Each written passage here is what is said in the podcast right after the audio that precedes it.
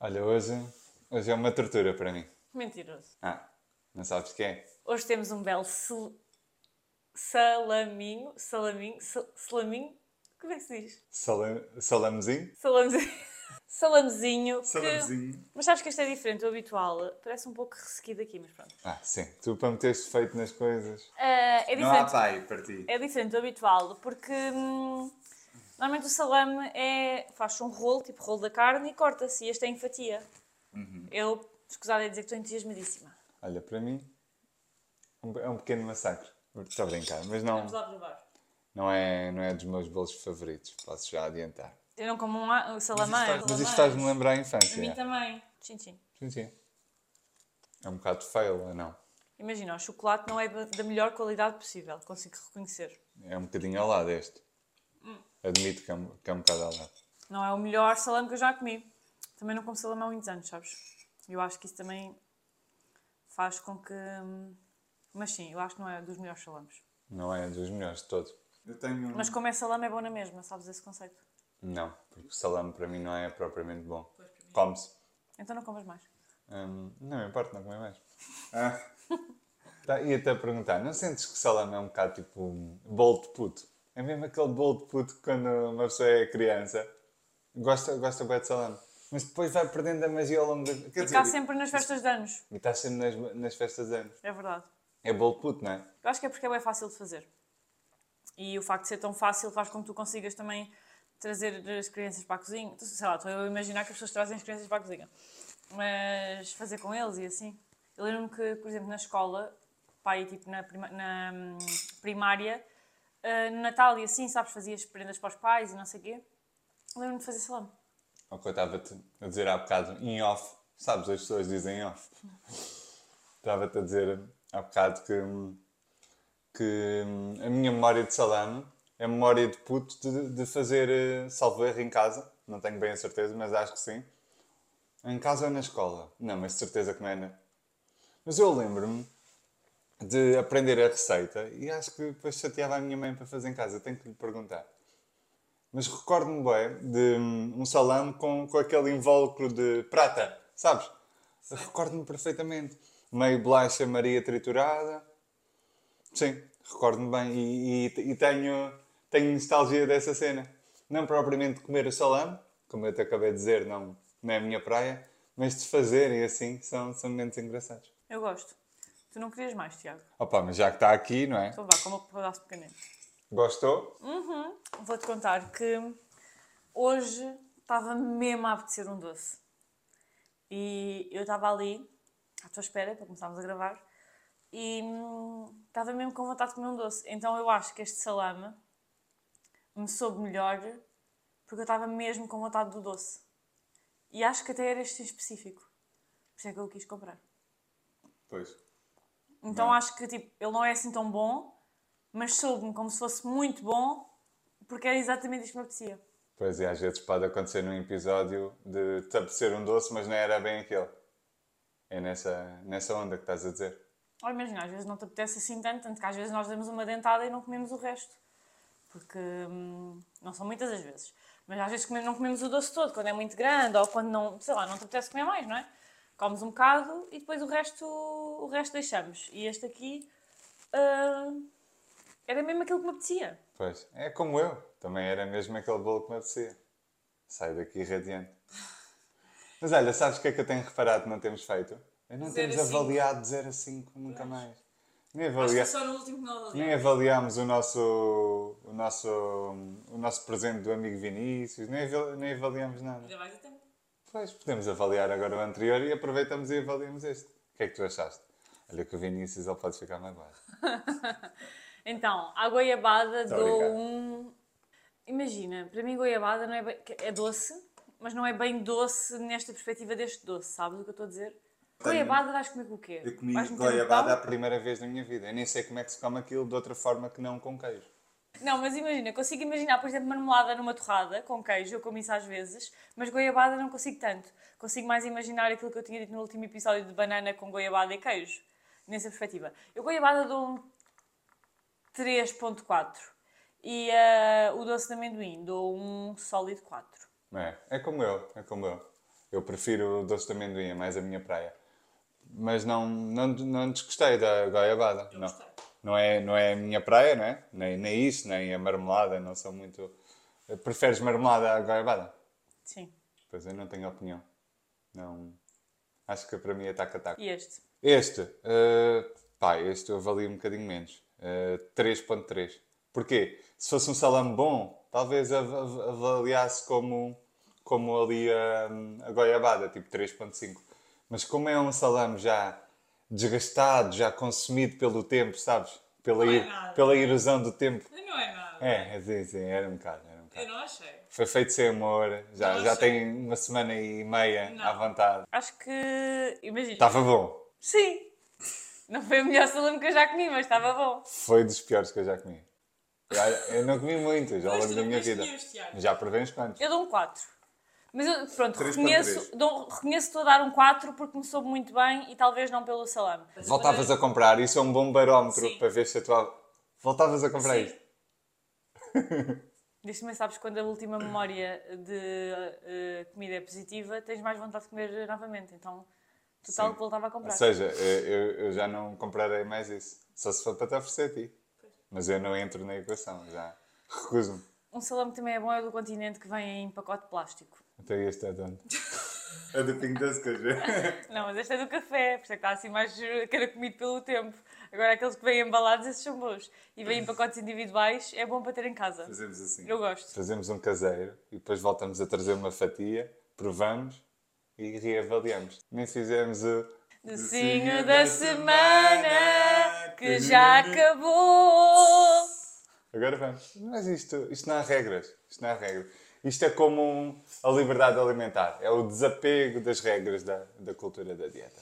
Qual é o tema? Vamos falar sobre explicar porque é que as dietas não resultam, que é uma coisa que nós estamos constantemente a falar. Vamos explicando e, obviamente, vamos eh, explicando e argumentando, e acho que a maior parte das pessoas que, que nos segue já sabe alguns pontos. Vamos aqui trazer uma outra perspectiva de porque, de porque é que, quando nós perdemos peso, aliás, quando nós fazemos uma dieta, a maior parte das pessoas, a verdade é que se seguir um plano alimentar ou uma dieta, vai conseguir ter uma perda de peso mais significativa, menos significativa, depende também do número de dietas que a pessoa já fez, vai ficando cada vez mais, cada vez mais difícil perder peso, mas hum, podemos dizer que a curto prazo é relativamente fácil perder peso com uma dieta.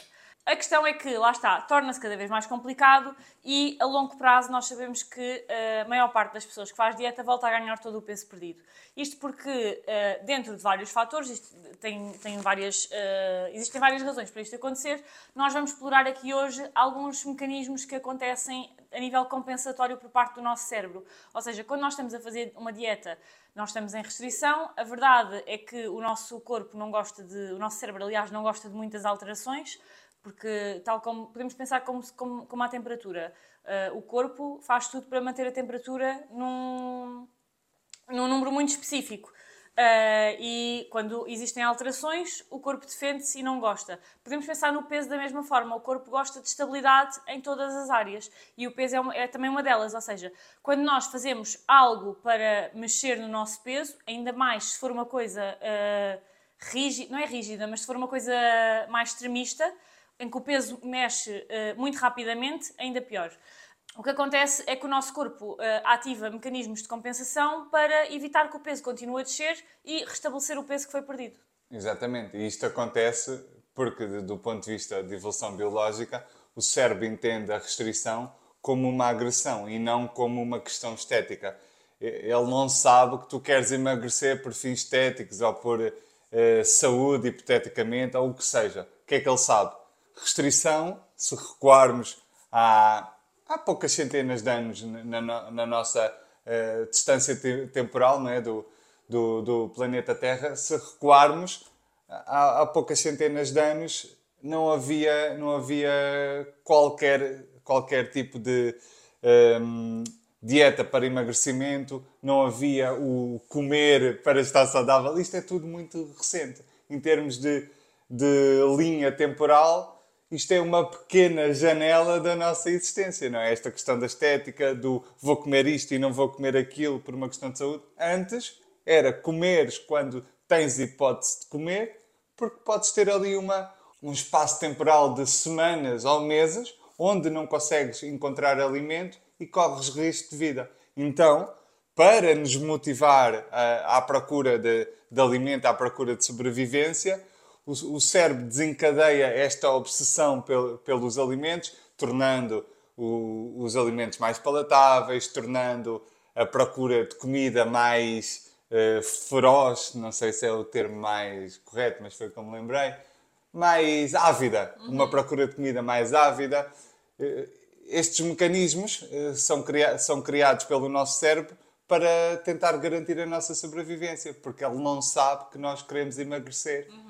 Por, por outra razão. O que ele associa é se estou a ter uma privação de energia uh, e nutrientes muito extrema, significa que eu posso correr risco de vida. Então vou criar aqui condições para que haja uma procura pela comida mais ávida, vou tornar os alimentos mais saborosos, tudo para que vou, vou baixar inclusive a energia gasta, ou seja, vou poupar energia, que é para hum, aumentar as chances de sobreviver. Sim, já tocaste em vários tópicos que temos aqui para, para falar. O primeiro é que claramente o cérebro fica mais obcecado com comida, ou seja, toda a gente já sentiu que quando está em dieta tu muitas vezes nem sentes fome, mas a vontade de comer mesmo coisas que nem gostas assim tanto está sempre lá. Então existe uma opção maior eh, com comida. E os alimentos ficam mais atraentes, ou seja, por exemplo, eu lembro-me muitas vezes e tenho uma memória, eu acho que já falei disto aqui no podcast, mas eu tenho uma memória muito presente que é os, os as amêndoas de Páscoa. Sabes aquelas amêndoas que. Que são rodeadas de açúcar e têm cores tipo cor-de-rosa, azul, amarelo. Mas rodeadas de açúcar? Aquilo é açúcar, é uma coisa branca. Ah, é as cores, mas sim. não tem mesmo açúcar, grãos de açúcar. Não, aquilo é açúcar. Uh, sim, sim, sim, uh, sim. Gostas disso? Não, mas imagina, eu lembro-me que sempre que havia disponível, eu dava por mim a comer essas amêndoas. E imagina, eu odeio essas amêndoas. Mas só o facto de ser doce estava ali, eu não conseguia não ir petiscando, estás a ver? Se calhar não comia uh, tantas como se fossem de chocolate, ou como se fosse mesmo as de chocolate, honestamente não, não gosto muito, mas uh, não comia tantas como se fosse um chocolate. Mas só o facto de estar ali disponível, eu não conseguia. E imagina, eu não gosto dessas amêndoas, tipo, já pensei sobre isto imensas vezes, eu não gosto dessas amêndoas, eu nunca compraria essas amêndoas para casa, mas comia, percebes? Então isso reflete um bocado isto que eu estou a dizer, tipo, as coisas ficam mais atraentes e mesmo coisas que tu não gostas ficam, ficam melhores. Por exemplo, também me lembro uh, que a minha mãe fazia arroz de peixe, que não é uma coisa que eu gosto muito. Não é arroz de peixe, arroz de peixe tipo arroz de peixe vermelho, estás a ver?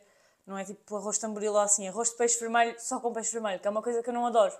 Uh, um prato que eu não adoro. E ela fazia às vezes. E eu lembro-me, quando estava em dieta, esse prato sabia-me tipo, pela vida. Era muito bom, porque imagina, era refogado e tal, e eu só comia cenas assadas ou, ou cozidas. Ou seja, aquilo era hum, tipo, quase delicioso. Eu lembro-me perfeitamente de sentir isto.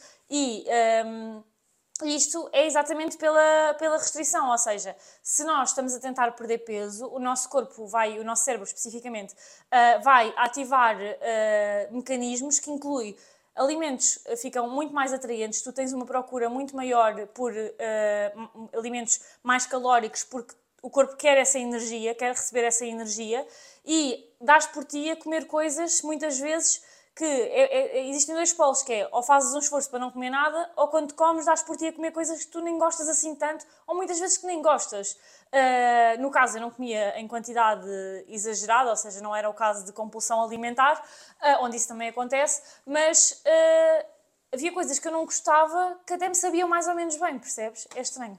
Sim, mas repara a inteligência, a sabedoria do, do, do nosso corpo, que quando estamos em restrição a preferência dele inata até são alimentos ricos em gordura. Porque a gordura, como é o macronutriente mais calórico, não é? assim dos três macros, proteína e hidratos de carbono têm 4 calorias, a gordura tem 9, e é interessante como o nosso cérebro, por uma questão de sobrevivência, eh, tem, tem uma preferência inata quando estamos em restrições, principalmente aquelas que são mais extremas, né? mais, mais agudas, é interessante, não é? Como, como é que o nosso cérebro tem, o, o nosso organismo no geral, como é que tem essa inteligência interna, essa sabedoria de, de ter estes mecanismos todos tão bem aliados, não é? Uhum. É incrível. Pois é. esta, esta, esta dinâmica toda de, do teu paladar ficar mais apurado para tu teres mais prazer e isso servir de motivação à procura de alimento. Ei, espera aí, que esta, esta batata tem um sabor incrível, então deixa-me comer mais E eu batata. batata. E eu nem gosto de batata.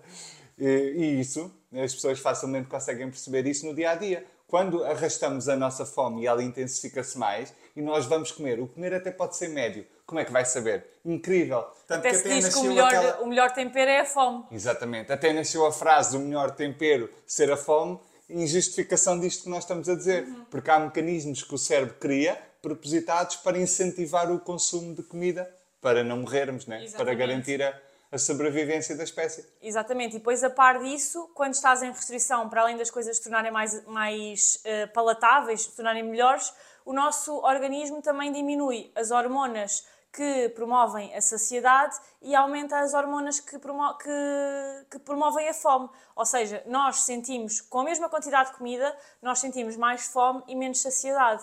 E isto exatamente para também procurar eh, a, comida. E só aqui, nós estamos a falar em poucos pontos, mas podemos perceber que vai ser muito difícil ganhar a nossa fisiologia, porque tu tens tudo a lutar contra ti.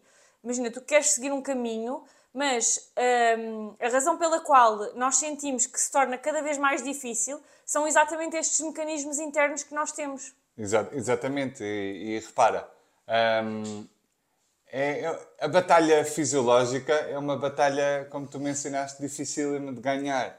Porque se, por um lado, o teu consciente, a tua parte, eh, a tua, a tua disciplina, o teu lado consciente quer, quer fazer uma coisa, mas por outro lado, o teu, o teu inconsciente vai executar aquilo que garante a principal função do cérebro, que é garantir a sobrevivência para poder reproduzir e aumentar a espécie.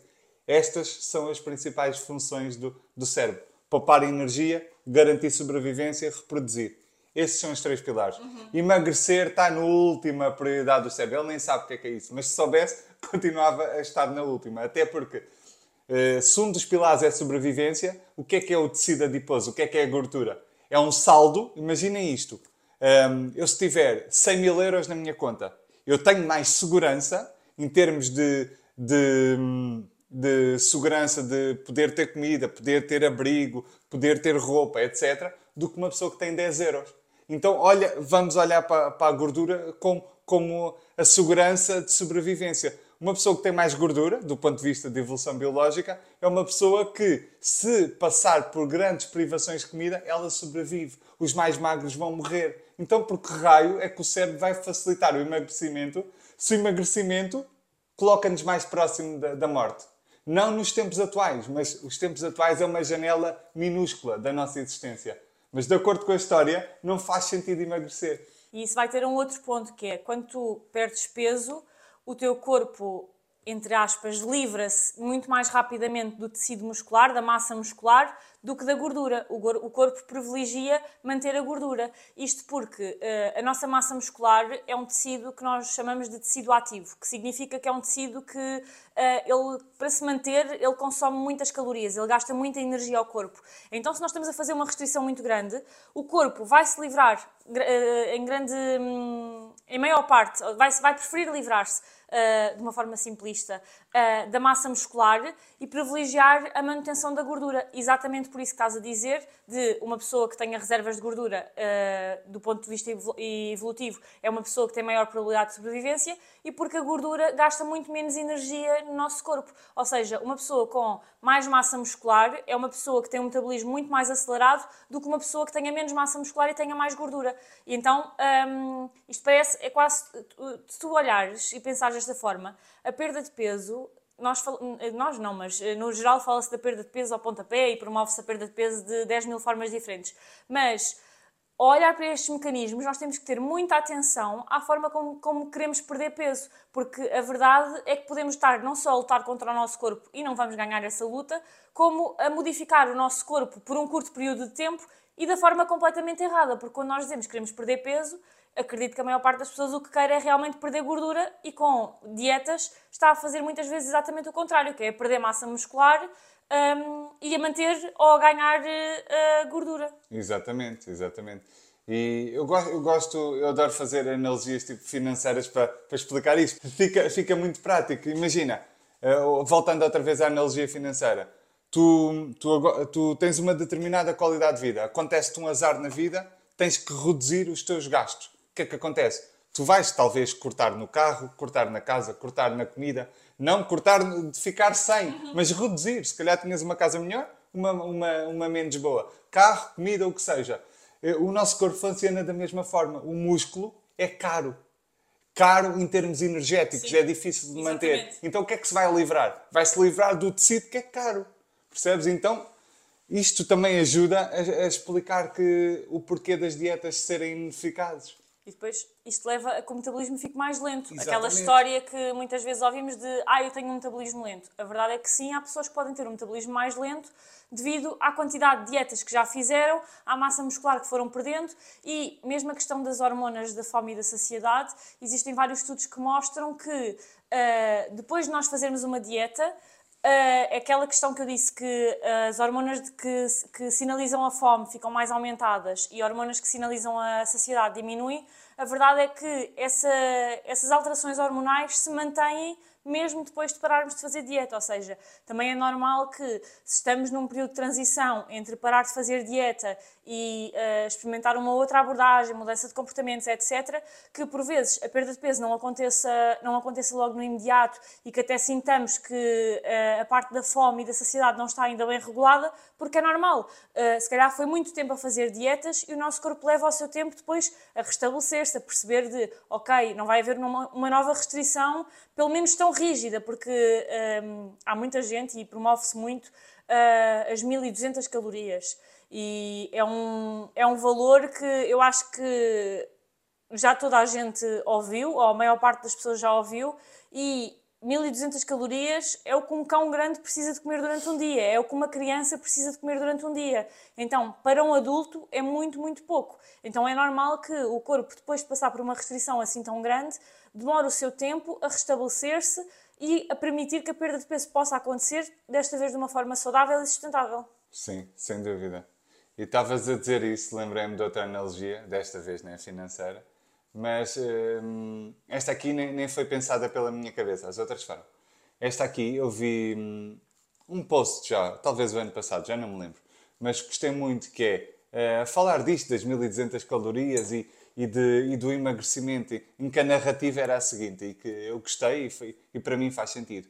O emagrecimento, e, e, e também dizer isto porque às vezes eu percebo na conversa com, com algumas pessoas que, que hum, ou, ou, começam as consultas de terapia nutricional connosco ou, ou abordam no Instagram, eu percebo que às vezes fica uh, subentendido que nós ou, ou, não somos a favor do emagrecimento. Nada disso. Nós não temos nada contra o emagrecimento. Se, se ele for feito de forma saudável e sustentável, para nós é super ok. Cada pessoa é, é que tem a autorresponsabilidade de, de, decidir o que, é que, que, é que é melhor para a sua vida. Mesmo, deixa-me só interromper para dizer, mesmo que não seja feito de forma responsável, também tudo ok, simplesmente não vai ser connosco. Exatamente. Mas é válido também é essa válido, escolha. Claro, claro. Deve ser uma escolha informada. Nós, nós não vamos facilitar esse processo, uhum. porque não acreditamos nele, e, e não queremos prejudicar, Sim. e achamos que estamos a prejudicar, então não queremos.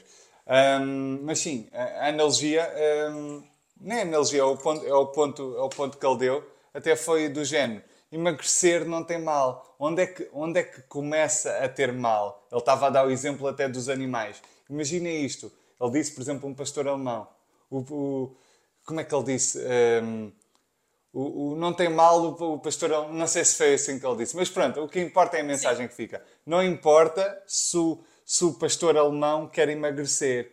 Uh, o pastor alemão vai começar a adoecer quando ele quando ele perceber ou quando ele, quando ele achar que tem que se tornar um pincher.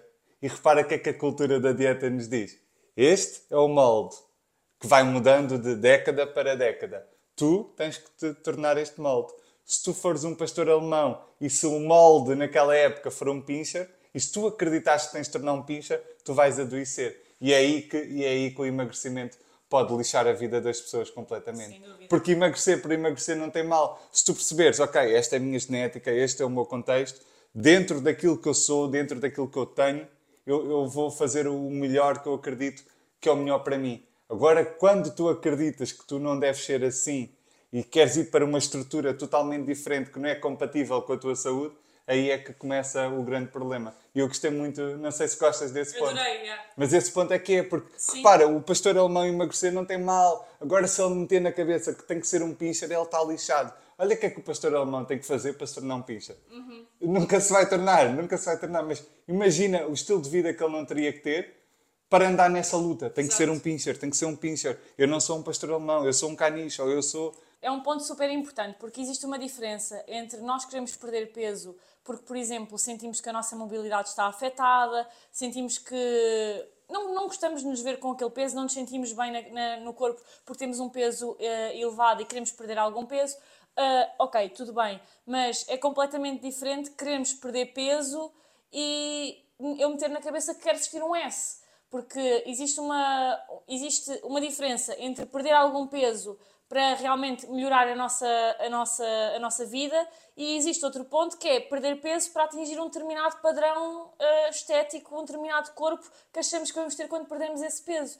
E eu acho que isso é, é super importante isso que disseste, porque realmente a maior parte das pessoas que trabalha connosco quer sim perder peso, mas simplesmente Já não é a todo o custo. Já não é todo custo, já não é aquela, aquela irrealidade de achar que agora perco 30 quilos em 3 meses e nunca mais e estou ótima para o verão e, e nunca mais volto a ganhar. É uma coisa sustentável a longo prazo, é um processo que traz muitas outras coisas para além da, da perda de peso. Uma melhor relação com a comida, sentir-me bem no meu corpo, porque muitas vezes as pessoas perdem peso, mas sentem-se um caco na mesma em relação ao corpo. Ou seja, melhorar a relação com o não corpo. mudam quem elas são. Exatamente. E este processo da terapia nutricional consegue-te trazer resultados porque tu mudas quem és. E como mudas que- quem és, tu atrais novos resultados para a tua Uhum. vida, como é óbvio. Se, se dizemos, e acho que é uma realidade para toda a gente, mesmas ações, mesmos resultados, e se tu, quando perdeste 15 quilos, hipoteticamente, em 3 meses, tiveste o resultado que tiveste no longo prazo, por que raio é que se fizeres a mesma coisa vais ter resultados diferentes? Por magia? Exato. Se repetires aquilo que, que te levou a um determinado sítio, vais outra vez para esse sítio. Se repetires mais mil vezes. Com a agravante que cada vez vai ser pior, porque metabolismo mais lento, perda de massa muscular, acumulação de gordura, aquelas dinâmicas de procura obcecada por comida, uma fome insaciável vão acontecer, porque o cérebro quer garantir a sobrevivência, e se ele está a ser ameaçado, enquanto continuarmos a ameaçar o nosso cérebro com dietas, que é, o, que é o que a interpretação que o cérebro faz, ele vai continuar a responder. Qual é que é a chave? A chave é deixar de ameaçá-lo, porque se deixas de ameaçá-lo com restrições extremas, ele deixa de provocar esta, esta contra-resposta. A género, ah, estou ameaçado, então vou promover a obsessão por comida. E, e aquel- aquelas questões todas que nós mencionamos. Por último, para terminarmos, o que é que o cérebro também faz? é diminuir a vontade de fazer exercício físico. Ou seja, ele, ele vai promover cada vez mais o, o menor movimento do teu corpo. E isto tem uma justificação muito lógica. Se ele está a aumentar o teu apetite, se está a aumentar a procura por comida, é natural que do outro lado ele tenha que baixar a vontade por exercício. Então, se ele quer a sobrevivência, ele tem que garantir que tu gastas o menos de energia possível. É um bocado aquilo que estavas a dizer há bocado. Se eu tiver que reduzir as minhas despesas, se calhar eh, eh, uma coisa que seja mais superficial, entre aspas, porque o movimento extra àquilo que, que são as necessidades básicas para que são que a energia gasta para, o- para os órgãos sobreviverem é uma coisa mais superficial. Então a, diminu- a- a vontade diminui Uh, porque lá está, não existe energia uh, para gastar extra. Tu tens o orçamento contado, então não podes estar, uh, sei lá, a ir à manicure. Tens que deixar esse gasto para outra altura. E às vezes é engraçado que muita gente acaba por achar que é preguiçosa, que não está motivada, que porque é que os outros conseguem e eu não, e uh, atribui a culpa a si própria quando simplesmente é um mecanismo de autodefesa do, do corpo. Nós não podemos querer. E por acaso estávamos a falar disto e eu lembro-me que quando fazia uh, dietas, eu tinha PT na altura, então ia ao ginásio e assim, mas eu nunca gostava do treino. Ou seja, imagina, também fazia, também fazia exercícios que, cheio de saltos e não sei o quê, que não é nada o tipo de exercício que, que eu gosto de fazer e também passei por uma jornada de autoconhecimento para perceber que tipo de exercício é que gostava de fazer. Mas também hoje consigo perceber que não comia o suficiente para sequer ser confortável estar a treinar. E muitas vezes o que é que as pessoas fazem? Uma dieta muito restritiva com treinos de alta intensidade. Então junta-se uh, a desgraça, a desgraça uh, toda junta, não é? Porque, quer dizer, se já temos pouca energia para gastar e vamos treinar, uh, sei lá, fazer treinos de alta, de alta intensidade com muito impacto, vamos nos sentir mal, claramente, e vai ser desconfortável. E depois vemos nas redes sociais posts dizer crie em 21 dias um hábito e pensamos, mas porquê é que só os outros é que conseguem, porquê é que nós não conseguimos? E não são só os outros que conseguem, nós também conseguimos. Temos é que olhar para o nosso contexto e ver aquilo que funciona connosco, não há de ser a mesma coisa que funciona para os outros. Exatamente. E repara, uh, para terminarmos aqui uh, o tema, um, se olharmos para esta questão que estamos a falar eu estar a fazer atividade física com alguma frequência, com um déficit calórico gigante, a consumir pouquíssimas calorias, é exatamente a mesma coisa, voltando ao mundo financeiro para terminarmos, de eu ganhar um salário de mil euros e as minhas despesas forem de dois mil euros. É, é insustentável a longo prazo. É isso que se eu estou a gastar mais dinheiro do que aquele ganho e, não, e, a conta não fecha, como dizem os brasileiros. Mas, é, é mas tu vês que constantemente que é isso que se promove de porque é que, porque é que precisas para emagrecer? Déficit calórico. E é só isso, não precisas de mais nada. E uh, o déficit calórico pode ser um ponto, para ser sustentável uh, não pode ser um déficit calórico muito grande e não é o único fator, existem muitos outros fatores que não são considerados quando ouvimos esse tipo de narrativas, que está errado. Podemos passar então para o insight da semana. Sim. Qual é que é, Tiago? Tens algum ou tenho que pensar no momento? Tens que pensar. Ok. É acerca dos hábitos, ok? Se queres começar um hábito, começa pequeno e com o menor atrito possível. Ou seja, se eu agora quero me desafiar a fazer determinada atividade física, eu tenho que facilitar o hábito o tanto que eu consiga facilitá-lo. Ou seja, se eu, na, minha, na minha cabeça, eu, quero ir 5 vezes, quero ir 6 vezes, quero ir 7 vezes, esquece isso, ignora isso, isso é irrealista a fantasia e facilita. Como é que eu podia tornar este hábito mais facilitado? Como é que este hábito podia ter menos artrito? Ok, se calhar era ir uma vez por semana, 20 minutos, fazer seja o que for. Então é isso que eu vou fazer. Uma vez por semana, 20 minutos. Largar a ideia de fazer tudo perfeito, que isso é completamente irrealista. E, e esta é a ideia. Porquê? Porque vem também ao tema desta conversa quando uh, o nosso cérebro, lembras-te que eu disse que as três principais funções, uma delas era a poupança de energia. Para quê? Sobreviver e reproduzir. Então, se uma das três principais funções do cérebro é poupar energia, o que é que vai acontecer quando, quando eu começo a implementar um hábito radical? E sim, é radical eu querer caminhar todos os dias quando eu caminho zero. É radical, porque eu estou passado do 8 para 80. O que é que vai acontecer? O cérebro vai responder: Ei, espera aí, isto, isto, é, isto é demasiado. Então, agora o homem está-me a caminhar todos os dias aqui atrás para a frente, atrás para a frente, isto é demasiado. O que é que vai acontecer? Vai oferecer resistência, vai arranjar mecanismos para que tu te autossabotes. E depois começas a entrar naquelas dinâmicas. Ah, se calhar hoje, hoje é um bocado. Ah, também estou um bocado cansado, também estou. Ah, ah, ah, não vou. Depois amanhã, olha, não vou. Ah, pá, se eu não fui ontem. E, e anteontem, se calhar, olha, esta semana não vou. Uhum. E depois passa, a inércia, a inércia continua e dás por ti e não consegues. Porquê? Uh, há várias explicações para isso, mas uma delas é esta questão. Uh, objetivos e realistas para o teu momento atual. Então, é, esse é o insight da semana. É promover a reflexão se, se às vezes não estamos a querer estabelecer objetivos completamente desajustados à nossa realidade, ao nosso momento atual. Se eu colocar metas mais pequenas, o meu cérebro não vai oferecer tanta resistência quando estamos a falar de um hábito novo. Uhum. Sabes que eu acho que esse foi o insight da semana de há uns episódios atrás, mas é sempre bom relembrar, por isso fica. E eu lembro-me que na altura disse, e vou voltar a repetir, que se pensarmos, é preferível fazermos uma caminhada uma vez por semana nas 52 semanas do ano do que estarmos a fazer cinco caminhadas esta semana e desistir eh, por completo. Portanto, o que é que será mais eficaz? É manter, eh, fazer 52 caminhadas no ano ou fazer 5 e desistir? São com certeza as 52, por isso fica para refletirem. Gostei, gostei. Foi simples o que disseste e bastante objetivo. É matemática. O que é que é melhor, 52 ou 5? Exatamente. E portanto, era isso que tínhamos por hoje. Espero que este episódio tenha sido útil desse lado. Se estão a ver no Spotify, YouTube, Apple Podcast, qualquer plataforma, sigam o nosso podcast, avaliem, respondam à pergunta no Spotify e vemos na próxima quinta-feira às 19 horas.